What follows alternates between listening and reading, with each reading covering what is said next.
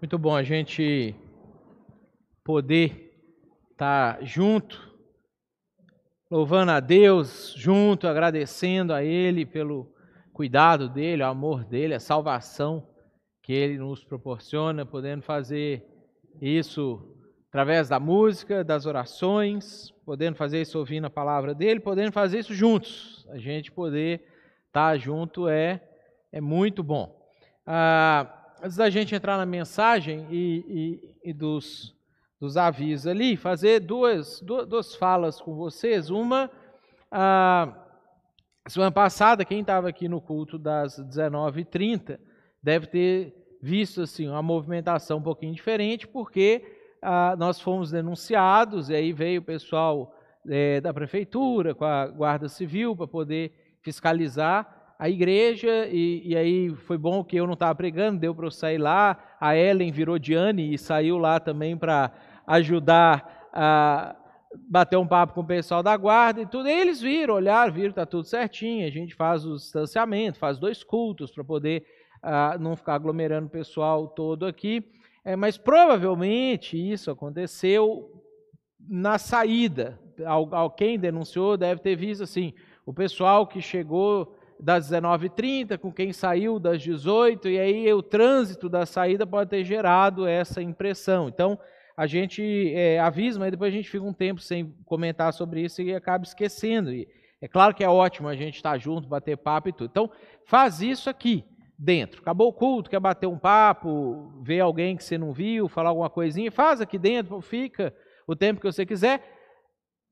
Vai sair foi na porta ali, aí você vai direto para o carro e vai embora. Né? Então a gente evita de ficar circulando ali na frente, evitar de ficar cumprimentando quem chegou, quem saiu e tudo. Então aí a gente consegue evitar, porque mesmo que a gente vai né, cuida, faz direitinho, não sei o quê, é chato, né? Imagina a pessoa parar um culto por causa de um negócio desse, de repente entrar aqui, isso aqui, mesmo que, ah, desculpa, gente, a gente errou e, está tudo certinho, quebra o clima, faz um, dá um transtorno o negócio, né? Então a gente faz certo e parece fazer certo. Tinha um ditado romano, né, que falava que a mulher de César não bastava ser honesta, ela tinha que parecer ser honesta, né? Então a gente tem que também parecer está fazendo tudo direitinho, que aí evita esses outros, esses outros desgastes, certinho?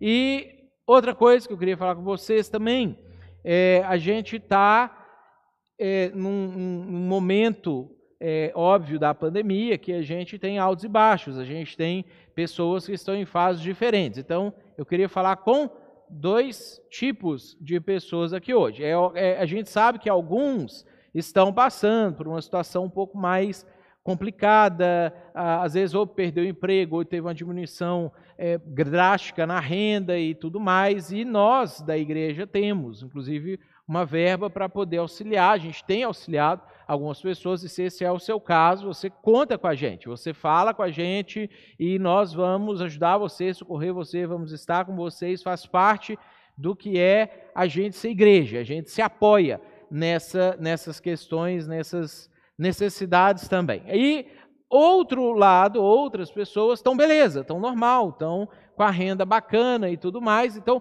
para você, eu queria incentivar você a não deixar de fazer a sua contribuição. No ano passado, a gente é, conseguiu fechar todos os meses no azul, foi um ano fantástico, financeiramente falando, maravilhoso ah, nesse aspecto, permitiu a gente fazer uma série de investimentos, permitiu que a gente esse ano tivesse uma projeção orçamentária para investir em vários ministérios da igreja. Nós estamos fazendo isso para poder potencializar aquilo que a gente está fazendo e que Deus tem chamado a gente para fazer aqui na região e também no Rio Grande do Sul. Ah, e esse ano, vocês, quem é membro da igreja está acompanhando aí, a gente está patinando, né? Está capengando aí na questão financeira. A gente vem fechando no é, vermelho nos meses, aí a gente vai fazendo, mapeando. Janeiro, fevereiro, o pessoal saiu, passeou, estava cansado de ficar em casa, né? deu um, um, uma aproveitada um pouco maior e tudo. Março a gente ficou fechado um mês inteiro sem culto, né? quatro domingos só com a transmissão virtual, etc. E agora abril, que a gente em tese voltou ao normal, a gente ainda não voltou ao normal nas arrecadações. Por que, que eu falo isso? Porque essas coisas travam a gente. Vou dar um exemplo. Essa semana a gente ficou é, às voltas, a gente já vinha trabalhando para fazer um investimento que a gente precisa fazer, tanto na questão dos equipamentos de som, quanto na transmissão da live, que quem já assistiu na live já viu que o louvor é maravilhoso aqui e na live parece que é ruim.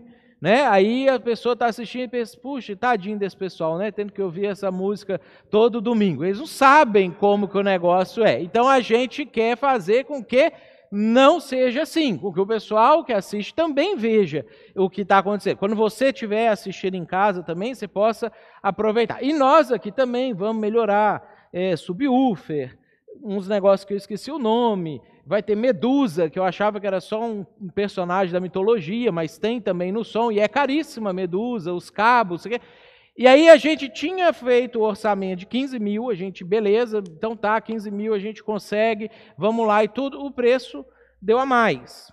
Que esses orçamentos é igual orçamento de reforma da casa. Né? Eles nunca te dizem toda a verdade quando vem o primeiro orçamento. Então, quando veio o resto, aí ficou aquele, aquele impasse, o conselho, a gente ficou essa semana discutindo, será que vai dar, será que não vai dar? Chegamos à conclusão que não dava, a gente não ia conseguir complementar. Né? Mas aí algumas pessoas ah, dentre elas o, o Marcinho e o Mica, deram uma oferta maior, mobilizaram algumas outras pessoas. Então, a gente conseguiu, vamos fazer a, a aquisição é, é, desses equipamentos com esse tipo de situação. Até vamos orar por eles. Eles começaram a fazer uma jornada para um outro país nessa noite para poder trazer os equipamentos de lá.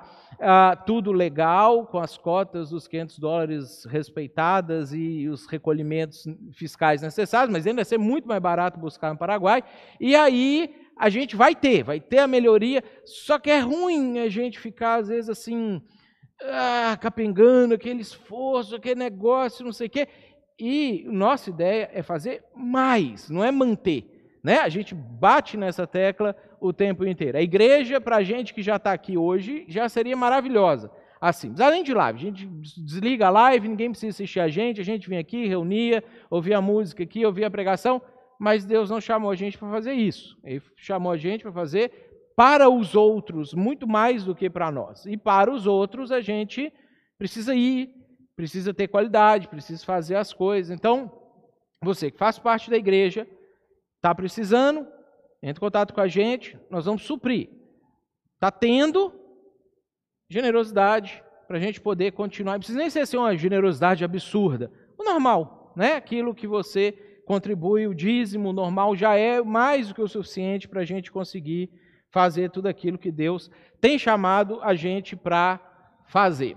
Ah, sábado que vem nós vamos ter o nosso Conexão, que é esse evento que a gente faz diferente, né? Ele não é um bem culto, é, é, é o conexão. A gente tem músicas diferentes, a gente tem um formato diferente. Ah, dentro desse tema que vai ser o medo, como a gente sempre faz, a gente olha do ponto de vista teológico e do ponto de vista de um profissional, que nesse caso aqui vai ser um profissional da área da psicologia, para a gente poder tratar do medo em todas essas esferas humanas. É um evento diferente que você que ah, vem participar também participa, faz perguntas, conta a sua história e a gente faz essa, essa troca, tem esse momento muito bacana dentro desse sentido. Só que, diferente dos cultos, a gente não consegue fazer o conexão duas vezes para comportar todo mundo. Então, as vagas são limitadas mesmo. A gente vai ter 50 vagas, então, se você quer participar, você precisa fazer a sua inscrição. Faz a sua inscrição lá no WhatsApp da igreja. Se você ainda não recebe mensagens do WhatsApp da igreja, no final a, integração vai conversar com você e aí vai cadastrar você, você vai ter o um número para fazer isso. Você tem que fazer a sua inscrição para poder participar, ultrapassando 50, a gente deixa uma fila de espera ali de alguns casos alguém desista, mas a gente não pode é, estourar esse número, certo? Então, se você quer participar, faz a inscrição, também não pode vir aqui assim, ah, deu vontade de vir, eu fui. Você não pode fazer isso. Você vai ter que fazer sua inscrição, senão a gente superlota aqui e aí não consegue manter o, o regramento certinho. Beleza?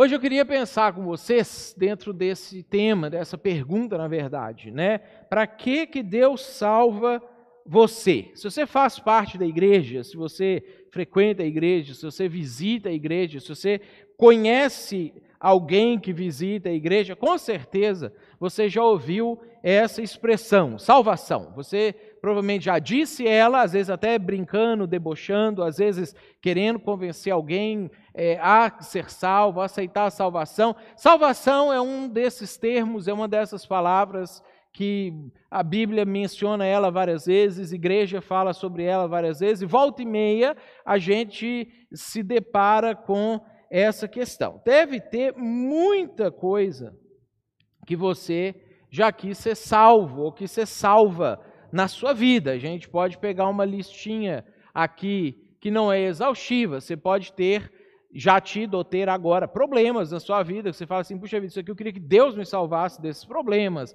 sofrimentos, angústias, dívidas, né? Você pode estar endividado num ponto, você fala assim, puxa, isso aqui é só se Deus me salvar, que não tenho mais o que fazer nessa situação. Relacionamento abusivo, que você pensa, puxa, queria que Deus me livrasse dessa situação, dessa angústia. E a lista é grande, a gente pode acrescentar um monte de coisas aqui, que normalmente são coisas que faz a gente sofrer muito e a gente pensa assim: ah, eu acho que eu não dou conta de fazer sozinho, eu precisava que Deus, de alguma maneira, interviesse nessa situação, de alguma maneira, ah, cuidasse de mim e me salvasse. E não tem problema você querer que Deus te salve dessa coisa ou de algumas ah, dessas coisas. Por quê?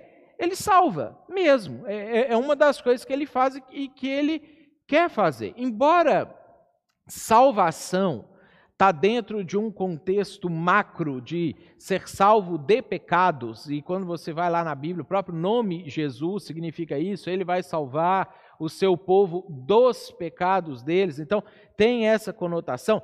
Pecado também é um tema que a gente, é, é, é um termo que a gente usa muito e às vezes dá significados diferentes para ele, às vezes significados mais pesados, às vezes significados é, é, que parece que são mais é, clichês.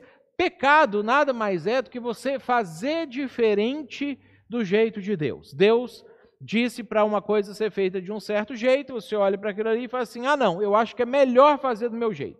Eu acho que é melhor eu agir, ou eu reagir, ou eu responder, ou eu praticar alguma coisa diferente dessa forma que Deus disse é, que deveria ser feita. É simplesmente, simplesmente isso. E qualquer coisa que você me citar de problema que você tem relacionado com a lista anterior ou outras coisas que você tem de angústia na sua vida, que te causa sofrimento e não sei o quê, direto ou indiretamente, está relacionado com o pecado.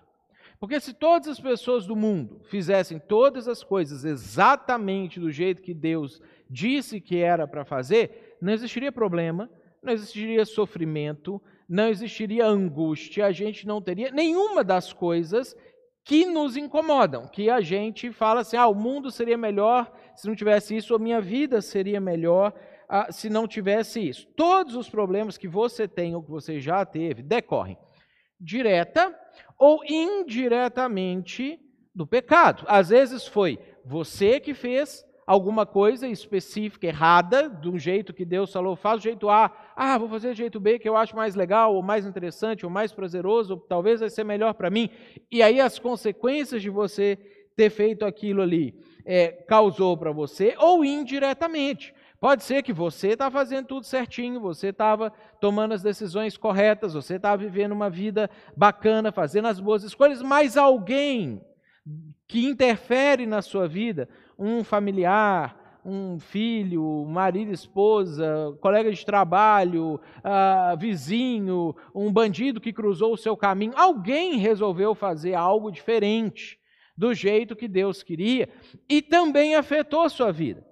E isso acontece porque o mundo, ele é um lugar injusto. Nós não só pagamos pelos nossos próprios pecados. Você não sofre as consequências só das suas decisões, você também sofre as consequências da decisão de outras pessoas.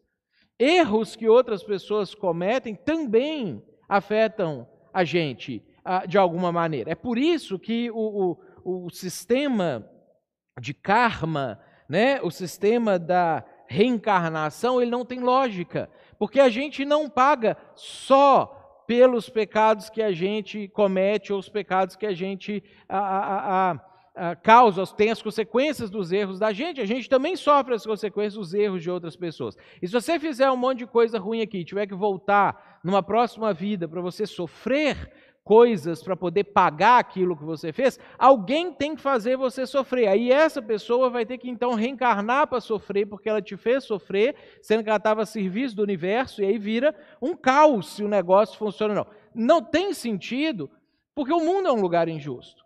Então toda vez que a gente tenta encontrar justiça nas coisas que acontecem, a gente falha miseravelmente. Porque não tem como a gente conseguir estabelecer um sistema ah, justo. Do mesmo jeito, eu tenho certeza que você conseguiria me contar algumas histórias na sua vida de coisas erradas que você fez, pecados que você cometeu, e você não sofreu as consequências daquilo ali. Às vezes não sofreu nenhuma consequência, às vezes sofreu um pouquinho de consequência, mas não foi no patamar daquilo que você fez. Algumas coisas você tem vergonha para sempre de contar. Outras, às vezes, hoje, passado vários anos, você até conta. Ah, fiz isso aqui, não sei o quê, não aconteceu nada comigo, porque a injustiça vale para os dois lados. Você também não paga por tudo que você ah, comete de errado, não sofre as consequências de tudo que você comete de errado. E isso só faz com que a injustiça no mundo se acumule mais, porque você sempre tem nesse mundo aqui mais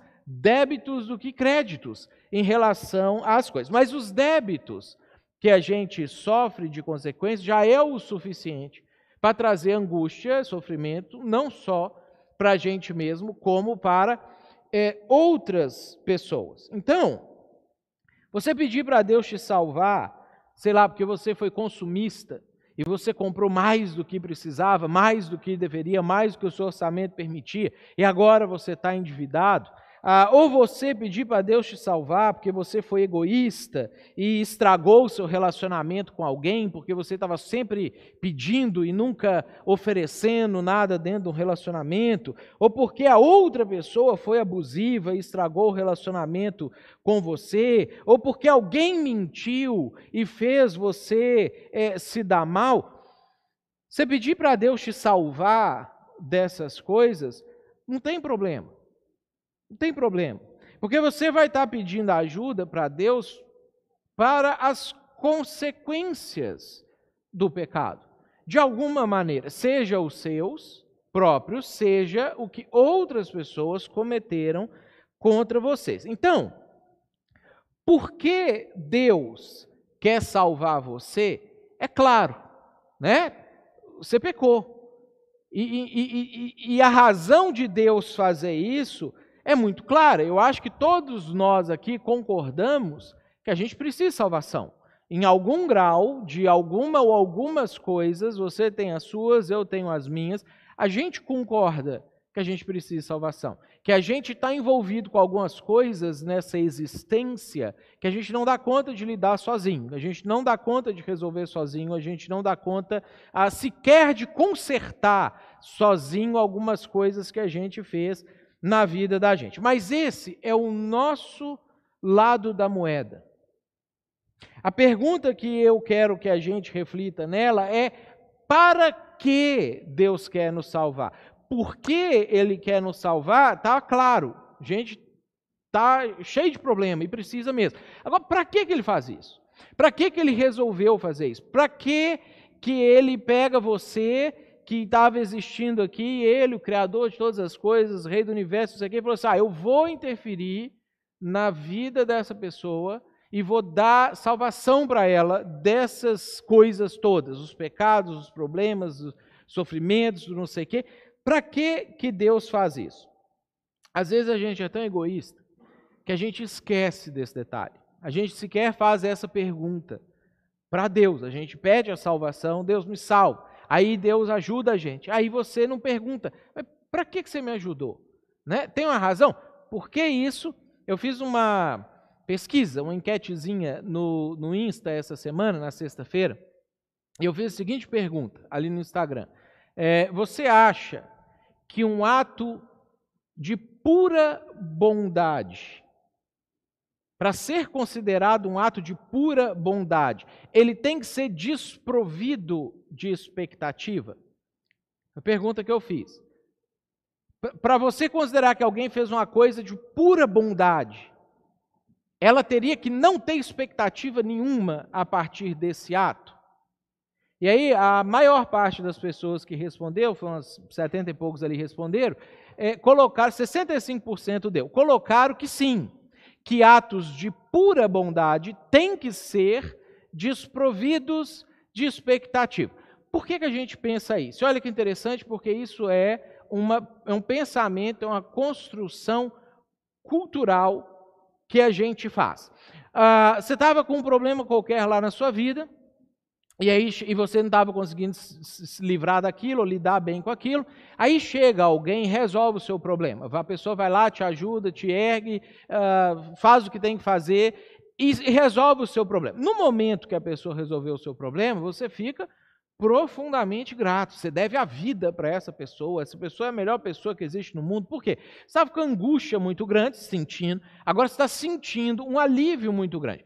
Passado uns meses, talvez um ano, sei lá, você não sente mais nada. Você olha para trás, ah, o problema nem era tão grande assim, aquilo que a pessoa fez nem foi um sacrifício tão grande assim por mim. Às vezes você até na sua cabeça começa a achar que a pessoa tinha a mesma obrigação de te ajudar de alguma maneira. Aí se passa um ano, dois anos, e a pessoa chega para você e fala assim: olha, me ajuda nesse negócio aqui. Você não tinha tempo para ajudar, não podia, uh, ia atrapalhar você, e você fala a pessoa assim: ah, desculpa, eu não vou poder te ajudar. Não. Se a pessoa virar para você e falar assim: ah, mas há dois anos atrás eu te ajudei, eu fui lá, você estava precisando de mim, e aí eu socorri você. Se a pessoa faz isso, normalmente a gente tem uma carta na manga para jogar na pessoa. A gente chega e fala assim: ah, então aquele ato não foi um ato puro de bondade. Você é egoísta, você estava fazendo aquilo porque um dia você ia jogar na minha cara que eu tinha que fazer alguma coisa para você. Então, como na verdade nós é que somos egoístas, nós que queremos que as pessoas façam coisas para nós sem que a gente fique devendo nada para ninguém, a gente construiu sociologicamente essa ideia de que um ato puro de bondade também tem que ser desprovido de expectativas. Só que quando a gente olha para a Bíblia, a gente descobre que isso não é verdade. A Bíblia, em nenhum momento, nenhuma passagem, ela faz essa afirmação. Ela diz que se alguém faz alguma coisa esperando algo em retorno de quem está fazendo, esse ato da pessoa não é um ato puro de bondade. E a Bíblia mostra isso para nós com o maior ato puro de bondade que já existiu, que foi a nossa salvação. Jesus vem, ele morre no nosso lugar, dá vida por nós, entrega-se por nós, salva a gente dos nossos pecados, nos resgata, sem a gente ter feito absolutamente nada para isso ter acontecido, mas ele não faz isso sem expectativas. Ele não faz isso assim, ah, eu te salvei, mas você continua vivendo aí do jeito que você quiser, eu não quero nada de você. Deus não faz isso com a gente. O maior ato puro de bondade vem carregado de expectativas, carregado de coisas que Deus fala assim: olha, eu fiz, então eu espero que você. E Ele coloca as expectativas na mesa. Então a gente precisa é, desfazer a nossa construção, que na verdade serve para nos blindar, e começar a pensar quais são essas expectativas que Deus tem a nosso respeito, já que Ele teve esse ato puro de bondade. O que, que é que Ele quer com isso? A partir disso uh, que Ele fez.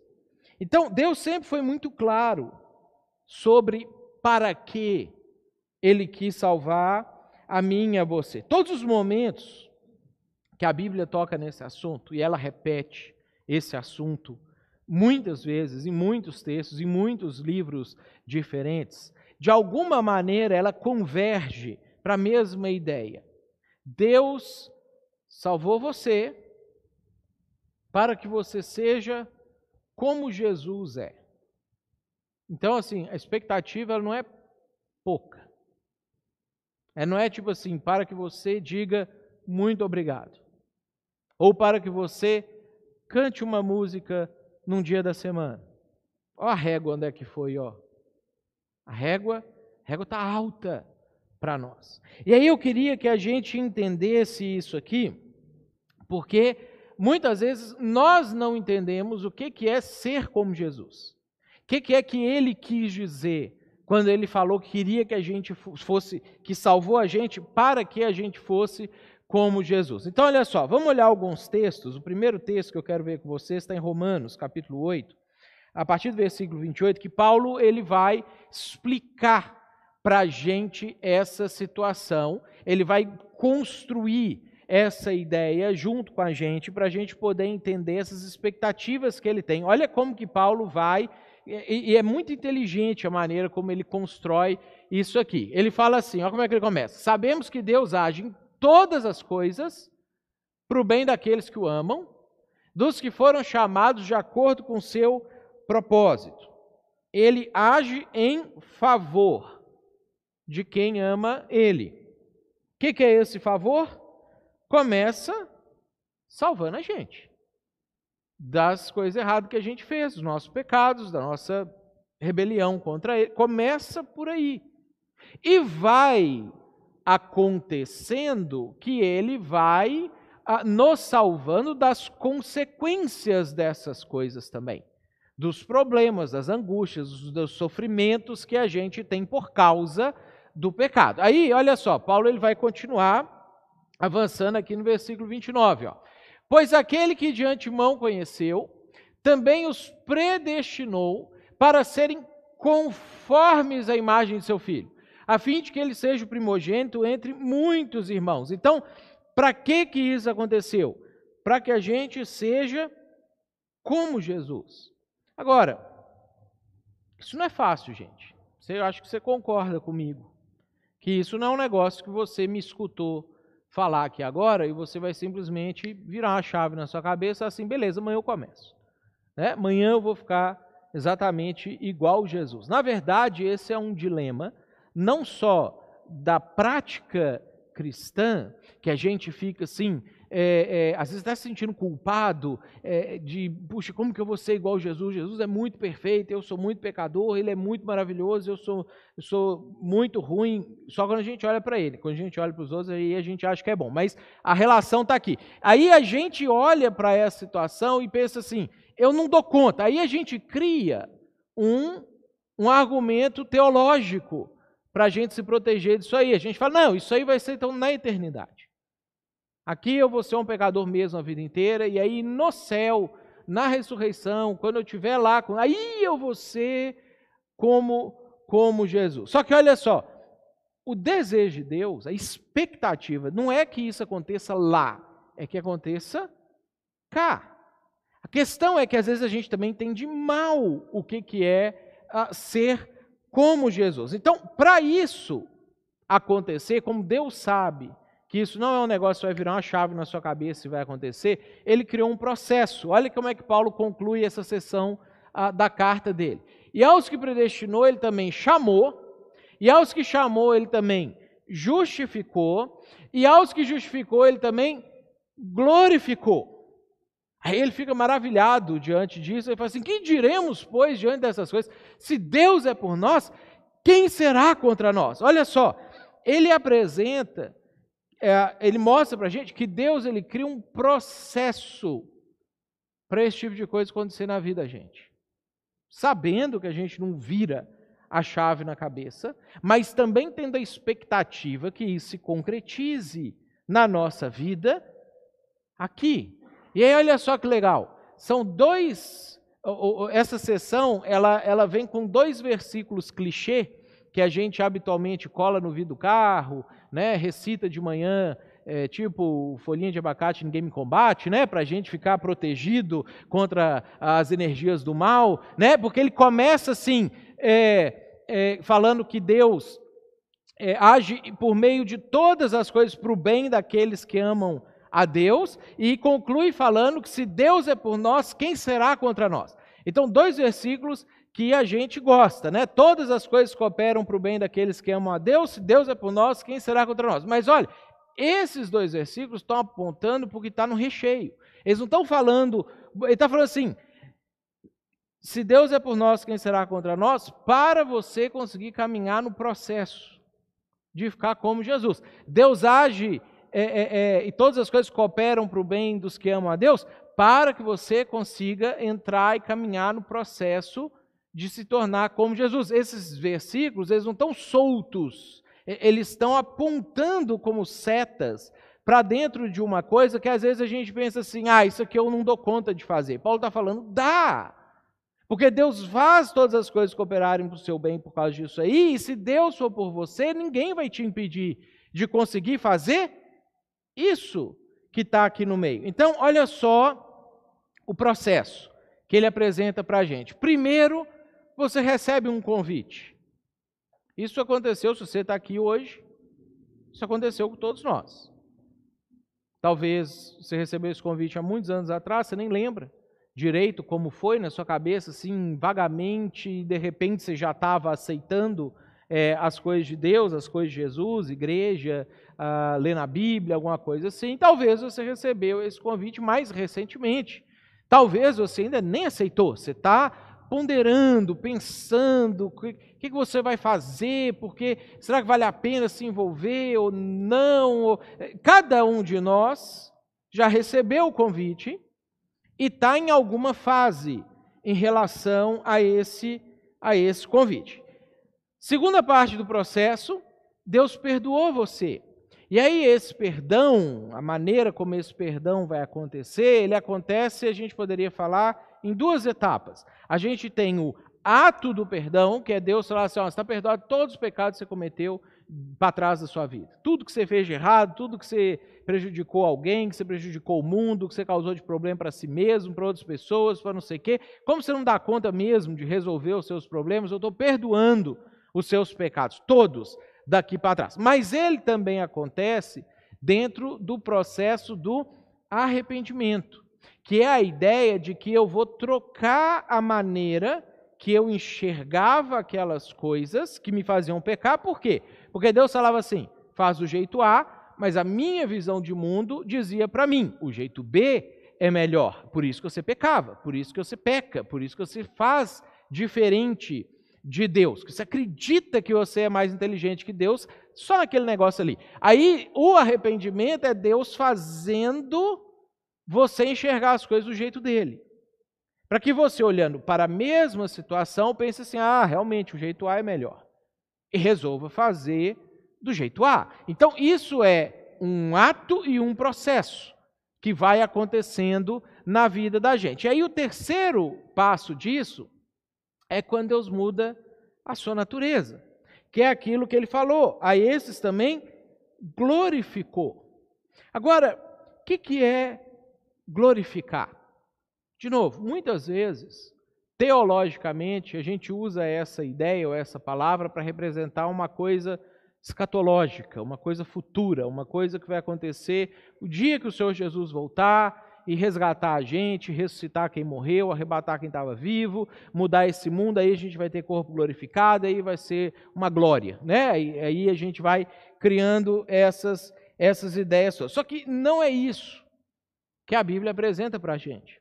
Quando Paulo fala sobre isso, ó, ele já usa esse termo no passado, mostrando como algo que Deus já terá feito na vida da gente quando a gente caminhar por esse processo. Então, olha só um outro texto que detalha esse processo é, de uma outra forma, relata a mesma coisa, mas ele vai é, detalhar isso para a gente de uma outra maneira. Efésios capítulo 2, é, a partir do versículo 8, Paulo também falando desse assunto de salvação e dessa construção do processo da salvação e do para que a salvação, ele vai dizer o seguinte para nós, ó.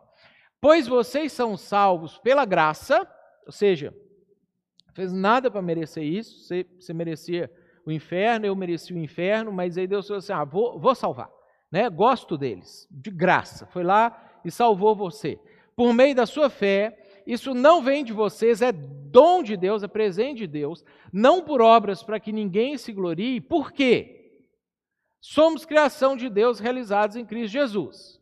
Então, por que ele salva você? Porque você é criação de Deus. Agora, para que, que é a nossa pergunta. Para que ele salva você? Para fazermos boas obras. Aí você fala para mim assim: que maravilha, eu já faço. Dou cesta básica para pessoas que precisam. Isso é boa obra, gente? Claro que é. Tem que dar mesmo. Você está vendo alguém que está com necessidade, você tem que ajudar. Ah, eu socorro uma pessoa quando ela precisa. Boa obra. Continua fazendo. Tem que fazer. Porque você vê uma pessoa tendo uma necessidade, você tem com que acudir, você não acode, você está pecando. Então você tem que fazer. Só que olha como é que o texto vai aprofundar essa ideia. Ele não está falando dessas boas obras óbvias. Porque é óbvio que você tem que ajudar as pessoas. É óbvio que você tem que socorrer as pessoas. É óbvio que você tem que fazer o bem para as pessoas. Ele está falando de uma coisa que vai além disso. Por isso que ele conclui. Ó, eu pintei de vermelho para a gente ver essa ênfase.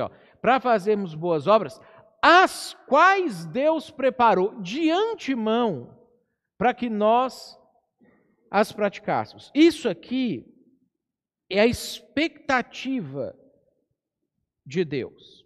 Nota que o processo ele termina com boas obras que Deus projetou para você executar. Então, essas que eu falei antes são essas essas óbvias, essas naturais assim, lógico que se alguém está precisando de alguma coisa, você tem que ajudar. Deus não, não fez um projeto para você socorrer uma pessoa necessitada. Isso aí é o bom senso da sua cabeça, já disse, você tem que fazer, não precisa nem de Deus para você fazer esse tipo de coisa. Tem muita gente que é ateu, nem tem Deus que faz esse tipo de coisa, porque isso é meio que óbvio para a natureza humana que a gente tem que socorrer o outro ser humano. Mas tem algumas coisas que Deus projetou para você, especificamente para você. Esse é o para quê. Tem algumas coisas para serem restauradas nesse mundo e para serem restauradas na vida de pessoas que Deus preparou para você fazer. É, é, é, nesse ponto, é nesse quesito que às vezes a gente trava. Pelo nível de envolvimento que isso vai demandar, pelo nível de, às vezes, é, desprendimento dos seus próprios projetos que isso vai exigir, porque se você vai aceitar um projeto de Deus para a sua vida, porque é isso que está falando, ó, Deus preparou. Se você vai aceitar um projeto de Deus na sua vida, às vezes você vai ter que abrir mão de um projeto seu, porque você não dá conta de fazer tudo ao mesmo tempo. Vai abrir mão de todos os seus projetos? Muitas vezes não. Mas às vezes alguma coisa vai. E aí a gente não quer abrir mão de nada. E aí é onde a gente às vezes barra nesse negócio de, puxa, por que, que Deus não fez um ato puro de bondade para mim sem ter expectativa nenhuma a meu respeito? E a gente quer construir na nossa mente que pode ser assim ah, que as coisas são. Então, olha só, vamos olhar um terceiro texto que vai complementar finalmente essa ideia para explicar o que, que é isso que Deus projetou para a gente caminhar, para a gente olhar. Olha só que agora Pedro vai escrever, ele vai escrever da mesma coisa, ele vai usar até alguns termos semelhantes do texto de Romanos, do texto de Efésios que a gente viu de Paulo, que Paulo está usando, mas aí lá na primeira carta que ele escreve, ele faz a apresentação e logo que ele termina a sua apresentação, ele já fala desse assunto. Lá em 1 Pedro, capítulo 1, olha só como é que ele fala. Ó. Pedro está se apresentando, ó, apóstolo de Jesus Cristo, aos eleitos de Deus. Quem são os eleitos? Os salvos. Né? O pessoal que ganhou a salvação, o pessoal que eh, foi alcançado por esse perdão e etc. Espero que seja todos nós que estamos aqui e ali também.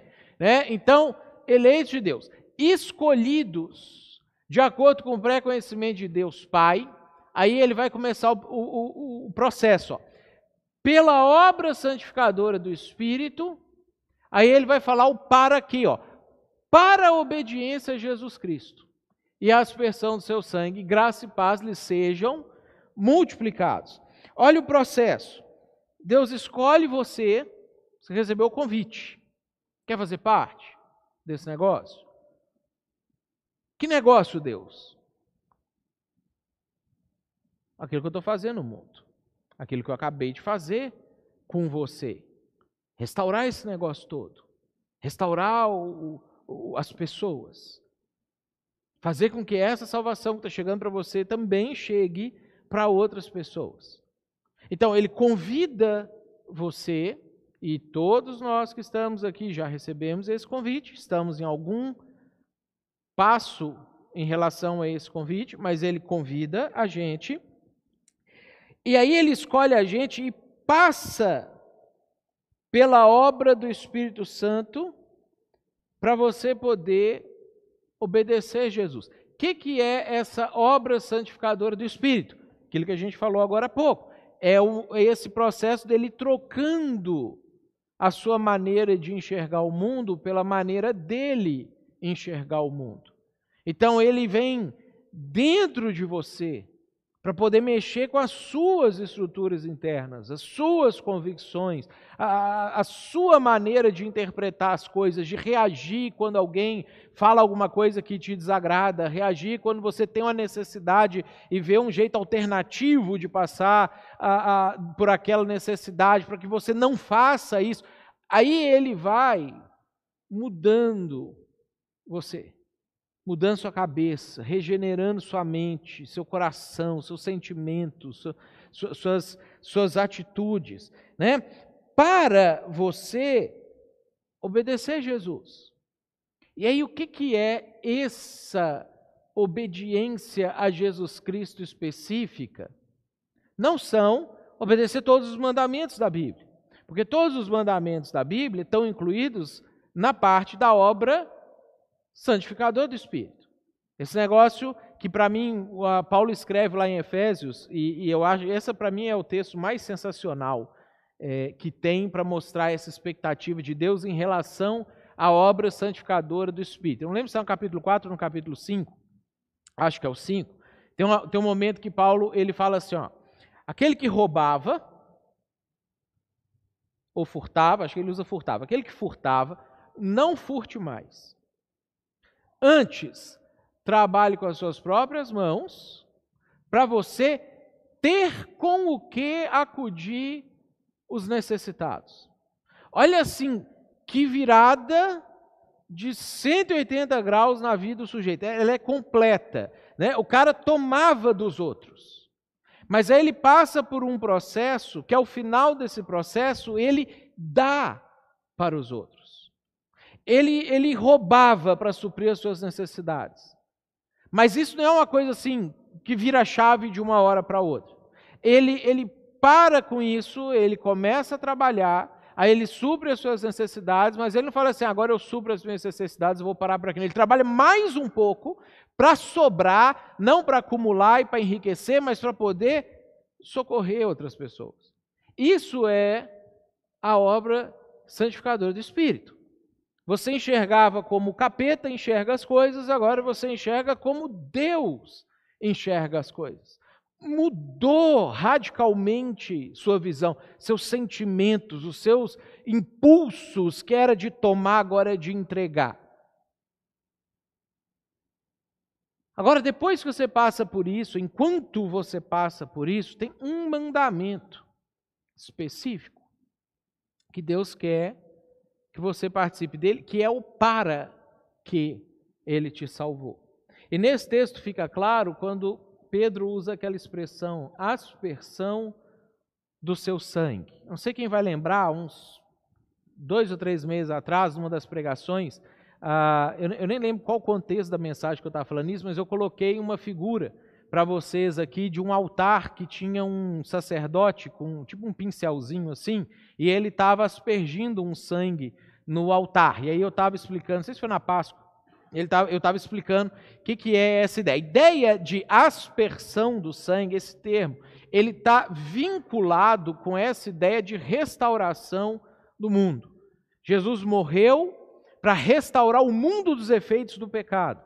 Não é só uma questão pontual, ela é uma questão ampla. Então, a obediência a Jesus Cristo é você estar envolvido ou envolvida nesse processo de restauração do mundo. Obedecer é você ajudar na restauração do mundo e na restauração das pessoas. Para que, que Deus salvou você? Porque Ele está fazendo um negócio no mundo e Ele quer que você participe desse negócio que Ele está fazendo. Em uma posição que ela é específica sua.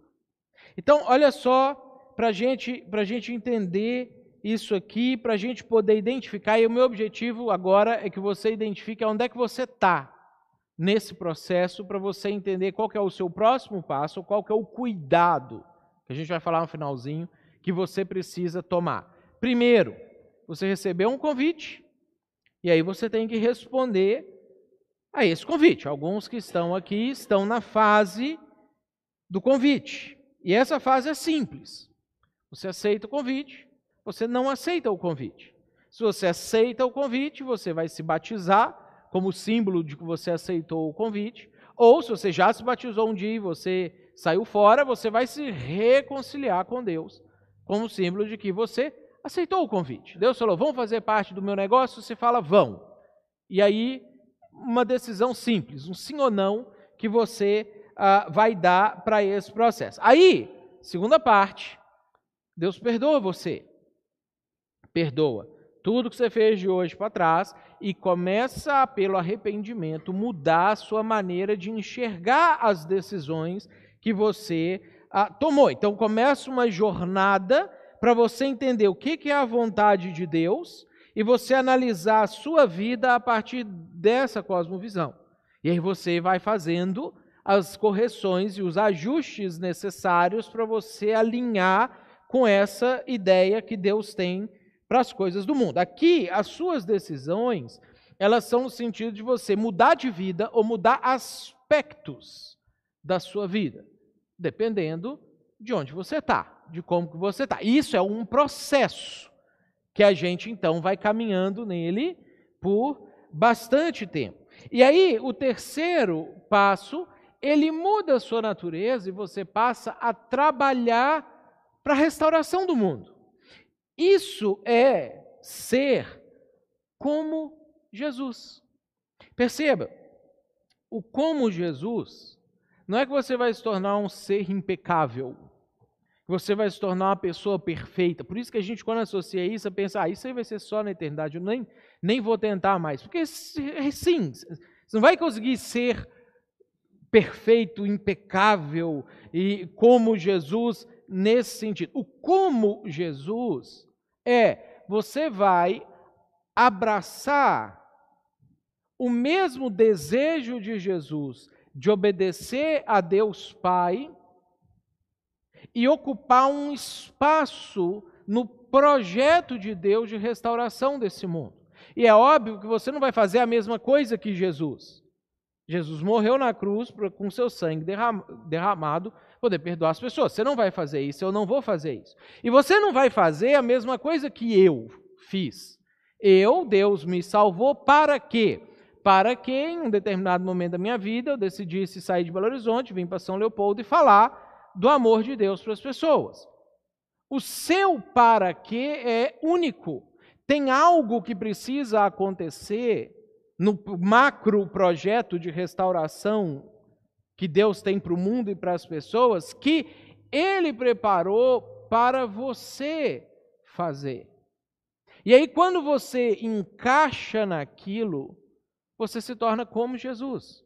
Você continua precisando consertar várias coisas da sua vida, você precisa continuar arrependendo de algumas coisas, continuar mudando a sua mentalidade de algumas coisas. Você vai pecar, tem que pedir perdão para Deus, para as pessoas, não sei o quê, mas você já é como Jesus, no sentido de que você está engajado ou engajada na mesma coisa que Jesus.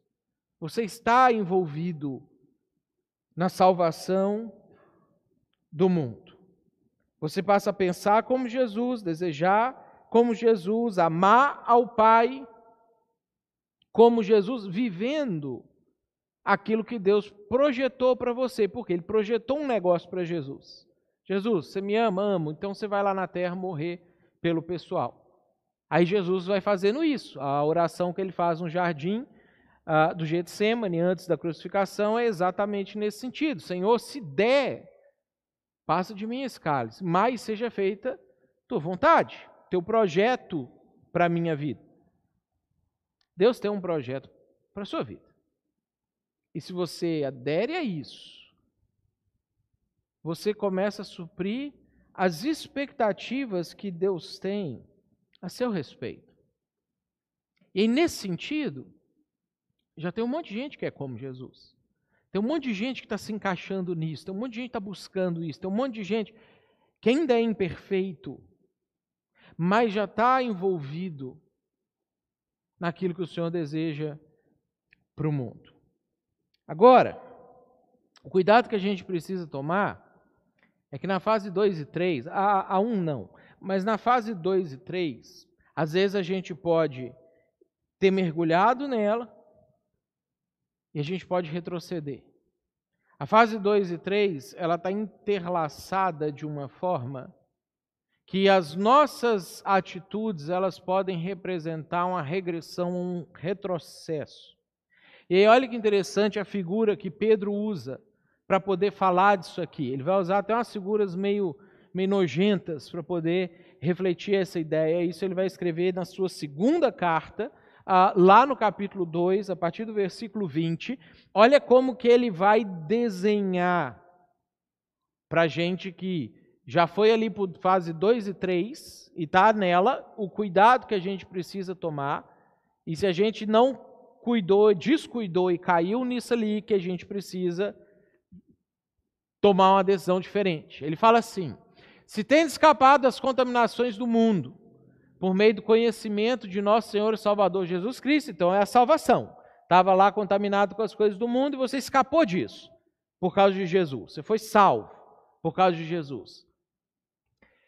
Ah, e então, se tendo isso acontecido, encontram-se novamente nelas enredados e por elas dominados, estão em pior estado do que no princípio. Olha que interessante. Pedro era pescador, então ele usa uma expressão de pesca para poder tentar ilustrar para a gente como que são as sutilezas dessa situação. Ele fala que nós podemos ficar enredados no negócio. Porque o que é a ideia do, do, da pesca com rede? O cara joga a rede lá. O peixe ele vai se aproximando da rede e sempre tem uma distância que até aqui não tem problema. Até aqui ele ainda nada é, de volta, que é a gente quando já tendo entendido tudo, envolvido com tudo, a gente começa a pensar assim: ah, mas e se eu voltar para um projeto anterior de vida? Se eu voltar a fazer do jeito B ao invés de fazer do jeito A? Isso vai enredando a gente.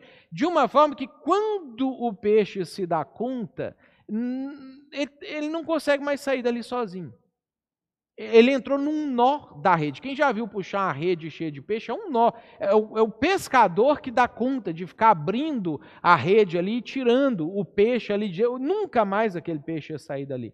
Às vezes a gente fica assim, com algumas coisas na vida da gente, elas vão enredando a gente. Aí quando a gente se dá conta, a gente pensa, eu não consigo sair mais disso aqui.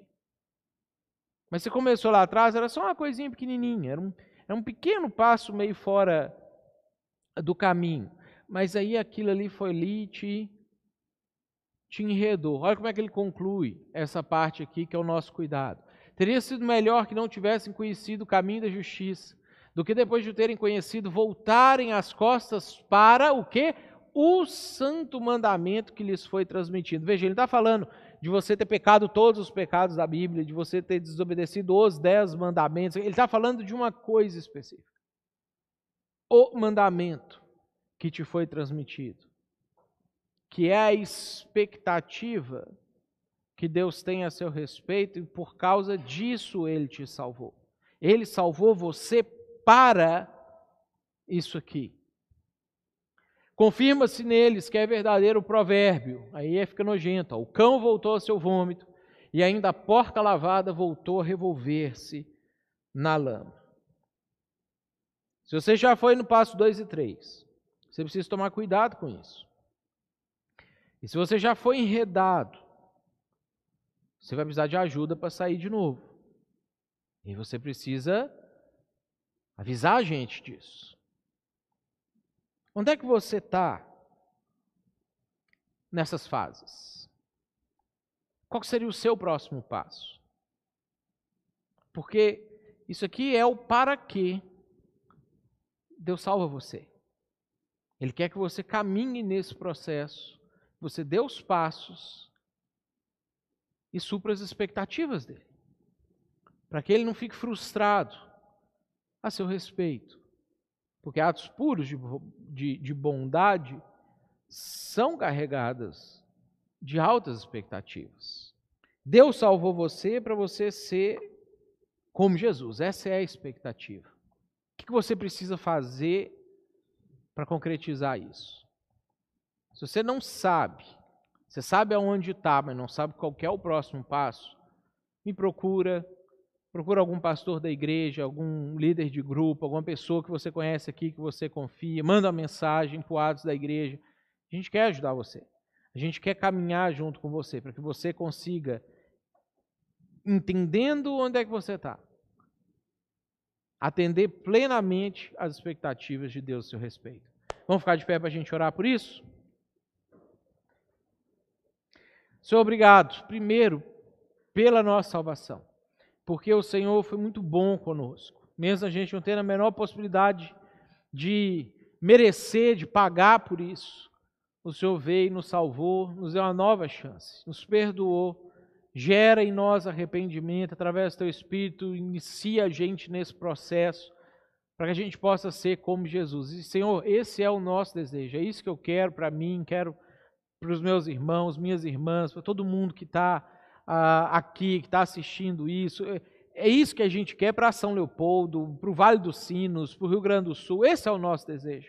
Que cada vez mais pessoas consigam ser como Jesus, que possamos ser esses muitos irmãos dessa família parecida com Jesus que, que o Senhor deseja ter. Por isso pedimos a tua bênção, pedimos teu direcionamento, que teu Espírito Santo nos incomode se a gente estiver acomodado para direcionar-nos, para extrair da gente o melhor que é possível extrair.